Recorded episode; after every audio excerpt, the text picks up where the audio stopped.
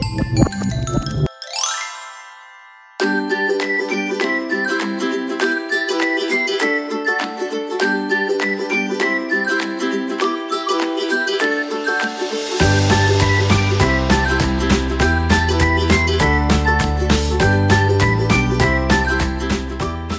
Hallo und herzlich willkommen zum neuen Podcast Lolly Talk. Ich bin der Robert Steiner und heute wieder in einem Planet Lollipop, der Kindererlebniswelt voller Action, Kreativität und den besten Geburtstagspartys. Schaut doch mal in einem Planet Lollipop in eurer Nähe vorbei. Ganz egal, ob im Atrio Villach, Fischerpark Wiener Neustadt, Murpark Graz, Weberzeile Ried, Varena Vöcklerbruck, Q19 Wien oder wie wir heute im Humor 11 hier in Wien. Alle Informationen dazu gibt es übrigens auch im Internet unter www.planet-lollipop.at. Das heutige Thema ist ein besonders schönes, nämlich der Wald. Und wir begrüßen eine Waldpädagogin als Expertin heute. Servus, Mari. Ja, hallo, schön, dass ich da sein darf. Ähm, ich bin Waldpädagogin geworden, weil mir einfach der Wald sehr gut gefällt und ohne Wald würde es eigentlich auch kein Leben geben. Stimmt. Und ganz besondere Gäste habe ich heute auch wieder. Bitte stellt euch vor. Ich bin der Julian, bin acht Jahre alt und gehe gerne im Wald spazieren. Mhm. Hallo, ich bin der Sam, ich bin zehn Jahre alt und meine Lieblingssache im Wald ist die schöne Natur. Mhm. Hallo, ich heiße Annalina, bin fast elf Jahre alt und ich gehe ähm, in den Wald, wenn mir langweilig ist, einfach ein bisschen spazieren. Das ist eine gute Idee eigentlich. Ähm, haben das viele Menschen? Gehen viele Menschen im Wald spazieren? Ich denke, immer mehr gehen wieder in den Wald und genießen die frische Luft im Sommer. Die sammeln vielleicht Pilze, die sie kennen, oder finden einfach Ruhe. Mhm. Sie eine Frage? Ja. Was ist eine Waldpädagogin? Eine Waldpädagogin ist so eine Art Lehrerin, die Kindern oder auch Erwachsenen viel über den Wald und die Waldwirtschaft erklären kann. Wie viele Pilze oder und wie heißen sie kann man essen? Ui, man kann wirklich sehr viele Pilze essen. Wie viele wirklich, weiß ich selber nicht. Die meisten Leute kennen Eierschwammerl, Herrenpilz, das ist dasselbe der Steinpilz, oder Parasol, aber es gibt viel, viel mehr in Österreich, die man essen kann. Ganz wichtig ist, bitte esst wirklich nur die Schwammerl, die ihr oder eure Eltern kennt. Wie viele Tiere leben eigentlich im Wald? Ganz, ganz viele. Für mich ist der Wald eigentlich eine WG, so eine Lebensgemeinschaft. Da gibt es Säugetiere, große, wie der Hirsch zum Beispiel, bis hin zu klitzekleinen Würmern, das sind aber Millionen. In einer Handvoll Waldboden sind mehr Lebewesen drinnen, als Menschen auf der Erde wohnen.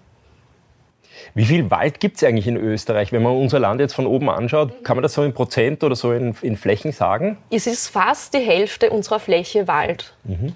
Früher war das noch viel mehr, aber der Mensch hat natürlich Fläche gebraucht für Landwirtschaft, für die Städte, für Straßen.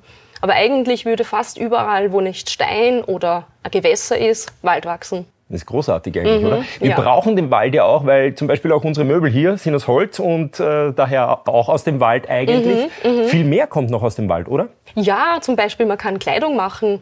Aus den schönen Buchen, die auch bei uns im Wienerwald und woanders in Österreich wachsen, kann man eine Kunstfaser machen, die heißt Viskose. Und das äh, funktioniert äh, ganz gut in einem Kreislauf. Und dann kann man ein Leiberl anziehen, eine Hose anziehen, die aus einem Baum gemacht wurde. Oder jeder weiß ja, warum heißt das Buch Buch? Buche ist eigentlich das Stammwort dafür. Also Papier wird natürlich auch aus dem Holz gemacht. Mhm. Großartig. Ähm, Gibt es viele Dinge, die man aus dem Wald essen kann, also wo man sich wirklich ernähren kann aus dem Wald? Natürlich, im Frühling fängt es schon mal an mit den Blättern wie zum Beispiel dem Bärlauch. Der kommt dann, wenn noch die Sonne zum Waldboden gelangt. Und man kann ganz gute Sachen draus kochen und auch roh essen, den Bärlauch. Und man kann auch von vielen Bäumen die jungen Blätter essen, roh als Salat. Ähm, oder dann halt im Herbst die Pilze, die Schwammerl oder vorher noch vielleicht Walderdbeeren, Heidelbeeren, Himbeeren, die so eher am Waldrand oder auf einer sonnigen Lichtung wachsen.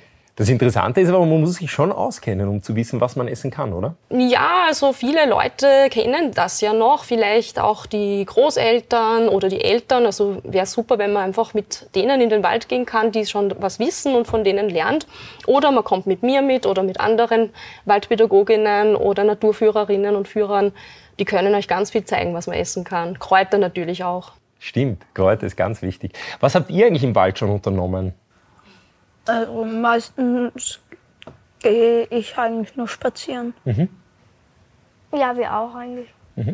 Wir auch. Habt ihr nie sowas gespielt wie eine Schnitzeljagd durch den Wald oder sowas ähnliches, wo man Doch, sich Zeichen ähm, legt? Doch bei meiner Geburtstagsparty machen wir immer eine Schatzsuche durch den Wald. Das ist vielleicht eine coole Idee, oder? Mhm. Äh, du machst ja öfter solche Waldspaziergänge oder ganze Seminare sozusagen. ja. Wie laufen die ab? Also meistens sind das Schulklassen, die das vorher bei mir buchen. Und da machen wir dann drei bis vier Schulstunden lang ein Programm. Und das kommt natürlich immer aufs Alter der Kinder drauf an, was man da macht. Aber es wird geforscht, es wird entdeckt und es wird natürlich auch viel gespielt. Und meistens äh, begegnet uns vielleicht eine Kröte, ein Frosch, ein Salamander oder ein besonderer Baum. Also es kommt immer irgendwas daher, was man dann noch speziell mitbehandelt bei so einem Waldausgang. Wer von euch weiß, ob es im Wald wärmer oder kühler ist? Kühler. Kühler. Wirklich? Also wegen den Blättern, die überdecken die Sonne. Ah, stimmt das? Ja, das stimmt im Sommer auf jeden Fall, dass es im Wald kühler ist, aber nachts ist es im Wald sogar oft wärmer als auf der Wiese zum Beispiel. Das heißt, wenn man dann draußen schlafen möchte, ist man unter einer Fichte oder so gut geschützt vom Regen und könnte draußen schlafen. Und tagsüber haben wir es schön kühl und auch durch äh, viel feuchter im Wald. Gibt es Menschen, die sich im Wald fürchten? Ja, aber ich kenne eigentlich niemanden, der sich im Wald fürchtet. Da kenne ich viel mehr, die nicht alleine in den Keller gehen wollen. Okay, wie schaut es bei euch aus? Fürchtet ihr euch im Wald oder nicht? Naja, ein bisschen. Ein bisschen, okay. Nein. Auch nicht. Ich habe noch was mitgebracht und zwar, wir haben hier wieder eine Glasbox. Da sind Fragen drinnen von Kindern, die heute nicht mit dabei sein können. Ich würde euch bitten, dass ihr jeder eine zieht und sie vorlest und dann schauen wir mal, ob wir die Antworten drauf wissen. Darf man auf Wurzeln draufsteigen? Ja, jein. Sagen, warum? Jein. Ich würde sagen nein. Ja Okay. und nein. Okay, jetzt haben wir ein Dilemma. Der Sam sagt nein, der Julian sagt jein. Was sagt die Waldpädagogin? Also wenn man auf einem Wanderweg oder beim Bergsteigen, dann bin ich bei dir, weil dann ist es Jein, weil da werden ab und zu Wurzeln sein und da kann man nicht vermeiden, draufzusteigen. Aber an und für sich soll man nicht auf Wurzeln steigen. Überhaupt auch, wenn das ein, so ein großer alter Baum ist, nicht so viel äh, um diesen Baum herumgehen. Das verdichtet den Boden.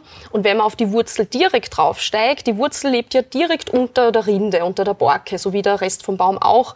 Und das könnte zu Quetschungen führen, könnte die Wurzel wirklich verletzen und dann bekommt der Baum einfach nicht mehr die Nährstoffe und das Wasser, das er brauchen würde.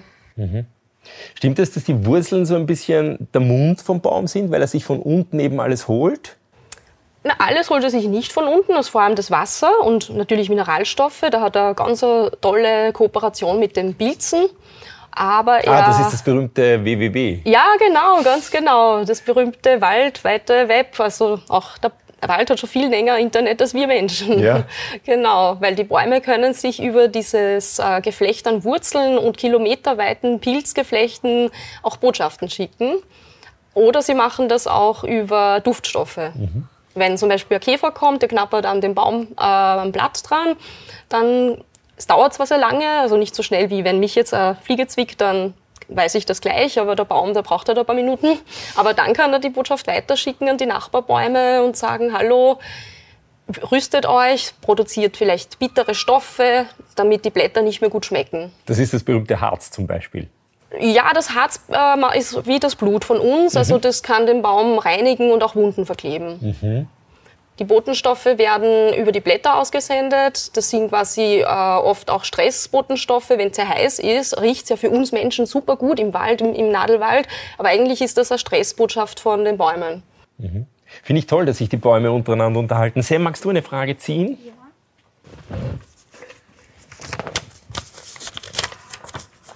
Welches ist das häufigste Waldtier?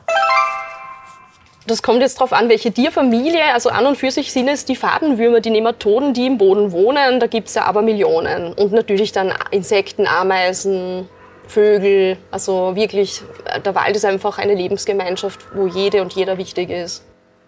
Interessant. Ich hätte auf Ameisen getippt. Ihr? Ja, eigentlich auch. Ameisen gibt es am meisten. Julian, bitteschön, auch für dich. Eine Frage ziehen? Warum muss man sich in dem Märchen immer vor dem Wald fürchten? Gute Frage. Warum muss man sich im Märchen immer vor dem Wald fürchten? Also ich habe mich, glaube ich, nur bei Pinocchio gefürchtet, aber bei allen anderen Märchen war eher was anderes das Thema. Also der Wald ist ja oft auch äh, ähm, ein Bereich, wo man geschützt ist, sich verstecken kann und diese alten Märchen kommen ja aus einer Zeit, wo der Wald auf der einen Seite noch sehr unerforscht war und wo vielleicht auch noch Wölfe oder Bären oder der Luchs war. Und auf der anderen Seite war es aber auch immer sehr romantisch und galt eben als, als, als schöne, schöner Ort.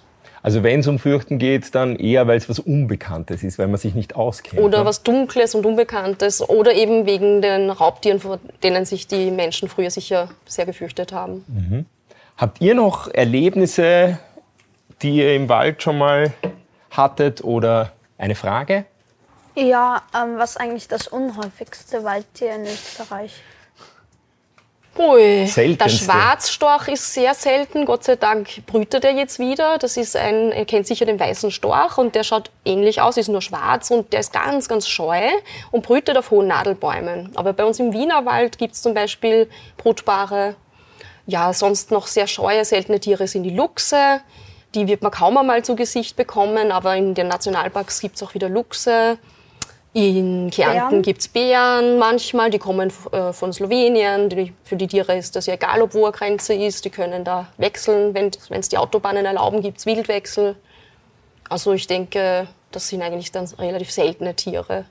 Das putzigste Waldtier, finde ich, ist das Eichhörnchen.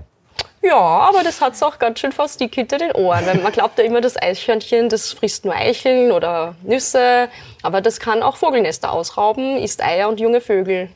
Ui. Aber sie sind trotzdem putzig. Okay. Einmal, da waren wir bei irgendwo, da habe ich ein Eichhörnchen gesehen. Bin ihm hinterhergerannt, dann ist es stehen geblieben, hat mich angeschaut und dann ist es mir hinterhergerannt. Du bist vom Eichhörnchen davon gelaufen. Ist ja auch in Ordnung. Machen wir noch eine Fragerunde. Ich habe da noch Zettel. Schau mal. Was ist der Unterschied zwischen Laub- und Nadelbäumen? Habt ihr auch eine Idee? Ja, bitte. Der Nadelbaum hat eigentlich keine Blätter. Stimmt das? Nein. Die Blätter vom Nadelbaum sind die Nadeln. Sie schauen einfach anders aus. Man muss so denken, die Nadelbäume, die sind eher von Norden gekommen nach der Eiszeit und aus einer Gegend, wo sie eben immer grün sein mussten, weil so kurz nur Sommer war, dass, die, dass sich das gar nicht ausgezahlt hätte.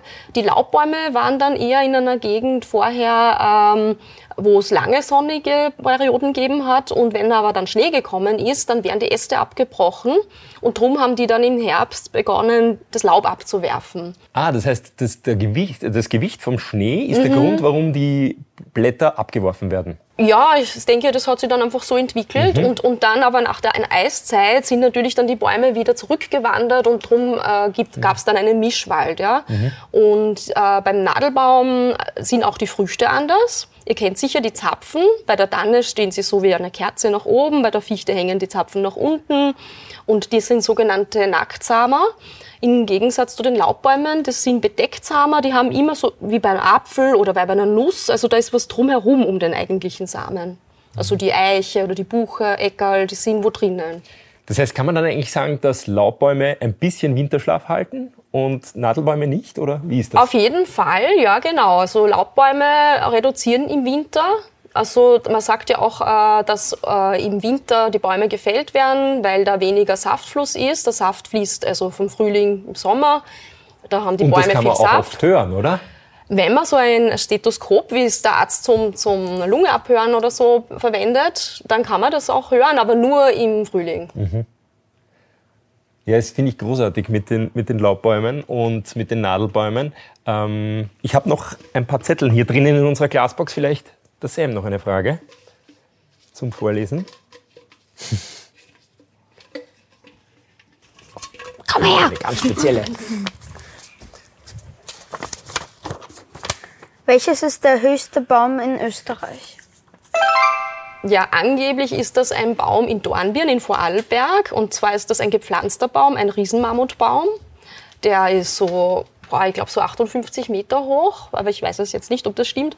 Und ein heimischer Baum ist eine Fichte in Niederösterreich, die ist so 55 Meter hoch. Also ganz schön hoch. Die Mammutbäume kenne ich. Ich war mal in Amerika, äh, in San Francisco, da gibt es die. Und ich habe auch welche in Niederösterreich schon gesehen. Da haben nämlich die Mönche vor vielen, vielen hunderten Jahren auch Mammutbäume gepflanzt und die sind auch wirklich, wirklich hoch. Habt ihr schon mal einen Mammutbaum gesehen? Ich war auch in Amerika und habe den, glaube ich, höchsten in Yosemite oder wie der Ja, heißt. genau. Und da braucht es mehrere Menschen, um so einen Baum zu umarmen, weil der halt auch sehr, sehr. Da habe ich eine, eine lustige Frage gleich noch, aber vielleicht macht zuerst der Julian noch eine.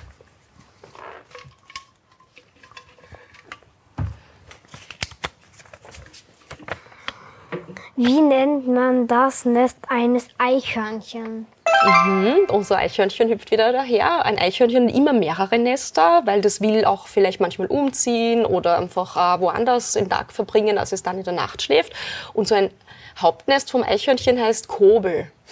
Das ist ganz richtig wasserdicht und winddicht und, und für den Winter schön warm innen, gepolstert. Da kann sich das Eichhörnchen wohlfühlen drinnen. Okay, ich habe versprochen, ich habe noch eine lustige Frage. Bäume äh, werden ja sozusagen immer dicker, weil sie ja wachsen, wachsen, wachsen. Können Bäume, so wie wir Menschen, auch mal abnehmen? Ja, äh, minimal kann man das messen, den Baumumfang, wenn es sehr trocken ist. Und eben eigentlich im Sommer sollte ja viel Saft fließen, aber wenn dann eben sehr, sehr trocken ist und der Baum schon unter Stress kommt, dann kann es schon sein, dass der Baum sogar abnimmt. Aber an und für sich nimmt er jedes Jahr zu.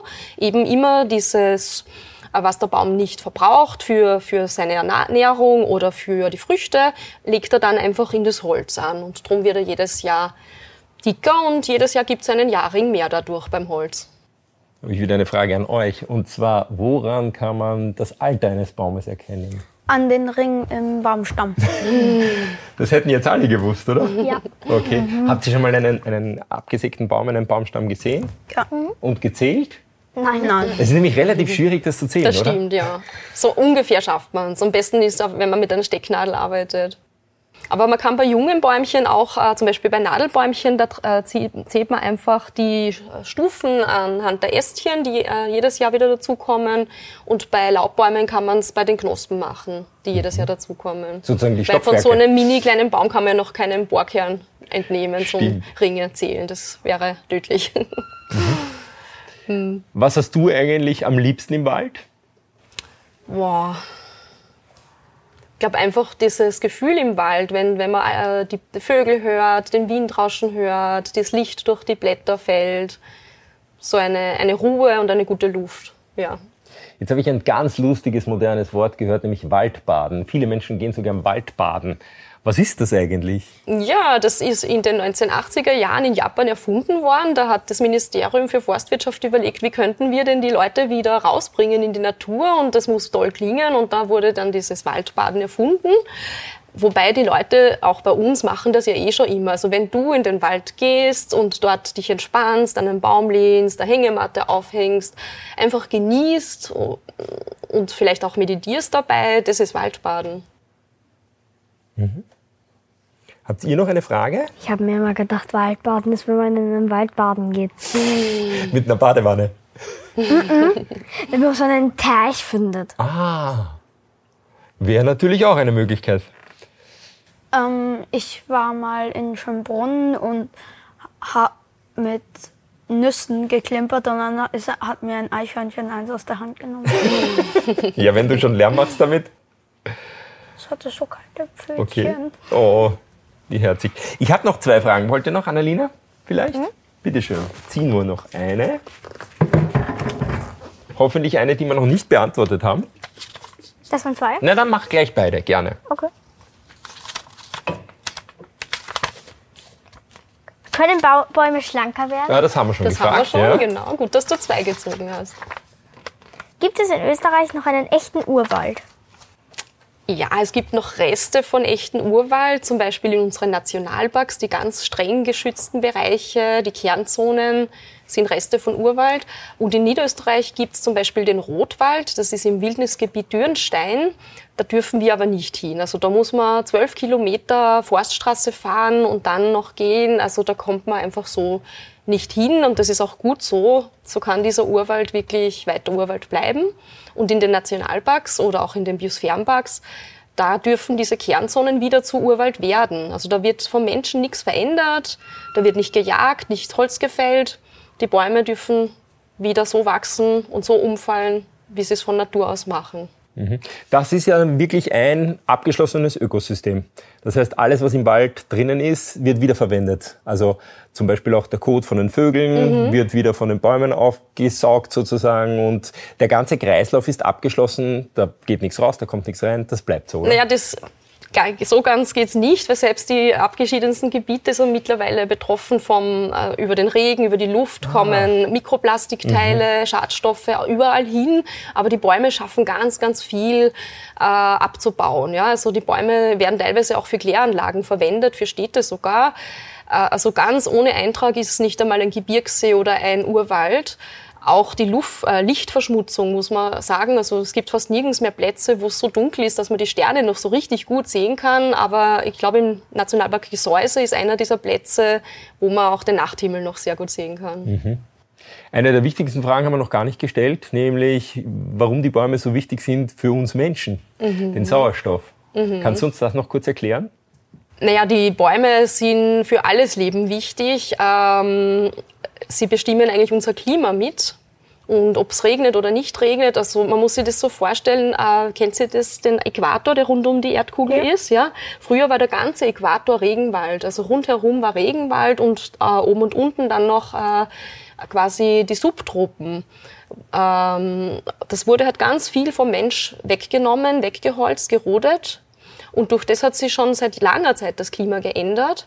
Und bis die Menschen aber draufgekommen sind, dass das so schlecht ist, ja, eigentlich, jetzt wissen wir es doch schon ein paar Jahre, aber immer noch wird der Regenwald abgeholzt und gerodet. Und das muss man dringend stoppen, wirklich sofort, weil wir eben, äh, den, wir brauchen den Regen, den regelmäßigen Regen, äh, wir brauchen die saubere Luft sowieso, aber das können natürlich alle grünen Pflanzen können Sauerstoff, Sauerstoff produzieren. Mhm. Auch die Algen im Meer können Sauerstoff produzieren. Und äh, die Bäume natürlich bei uns, die filtern die Schadstoffe auch raus aus der Luft.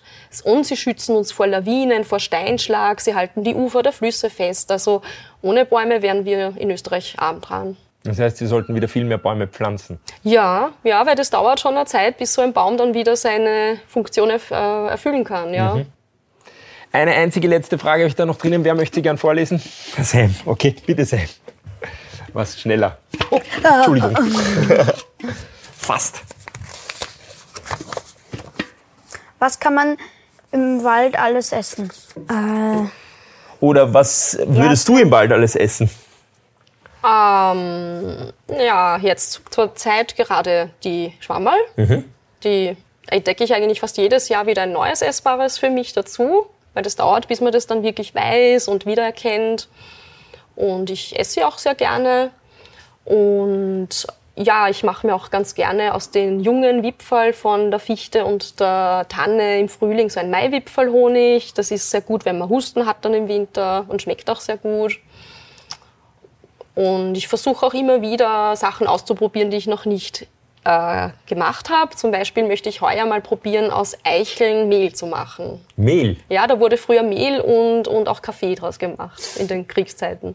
Interessant. Mhm. Großartig. Vielen, vielen Dank. Ich glaube, wir haben sehr viel gefragt. Wir haben sehr viel wieder erfahren über den Wald. Danke an Marie und danke an euch. Das war es auch schon wieder für diesmal beim Lolly Talk. Wir sehen uns beim nächsten Mal wieder.